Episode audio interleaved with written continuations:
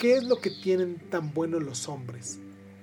Al menos desde la revolución agrícola, la mayoría de las sociedades humanas han sido sociedades patriarcales que valoran mucho más allá de los hombres que a las mujeres, con independencia de lo que de cómo una sociedad definiera hombre y mujer.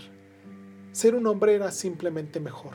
Las sociedades patriarcales educan a los hombres para que piensen y actúen de una manera masculina y a las mujeres para que piensen y actúen de una manera femenina y castigan a todos los que se atrevan a cruzar esos límites. Pero no premian de igual manera a los que se amoldan.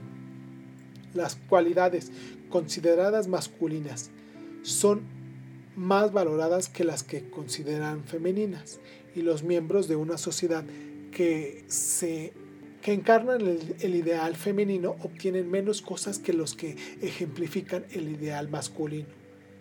En la salud y la educación de las mujeres se invierten menos recursos las mujeres tienen menos oportunidades económicas, menos poder político y menos libertad de movimiento.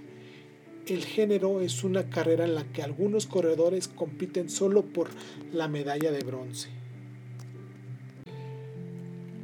Es cierto que un reducido número de mujeres ha conseguido alcanzar la posición alfa, como Cleopatra de Egipto, la emperatriz Wu Zetian de China, en el 700 a.C., e Isabel I de Inglaterra.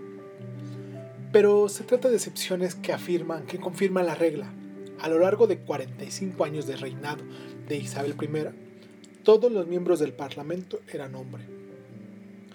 Todos los oficiales de la Marina y del Ejército reales eran hombres. Todos los jueces y abogados eran hombres. Todos los obispos y arzobispos eran hombres. Todos los teólogos y sacerdotes eran hombres. Todos los médicos y cirujanos eran hombres, todos los estudiantes y profesores de todas las universidades y facultades eran hombres, todos los alcaldes y gobernantes eran hombres, y casi todos los escritores, arquitectos, poetas, filósofos, pintores, músicos y científicos eran hombres. El patriarcado ha sido una norma en casi todas las sociedades agrícolas e industriales y ha resistido tenazmente a los cambios políticos, las evoluciones sociales y las transformaciones económicas. Egipto, por ejemplo, fue conquistado numerosas veces a lo largo de los siglos. Asirios, persas, macedonios, romanos, árabes, mamelucos, turcos e ingleses lo ocuparon y su sociedad permaneció siempre patriarcal.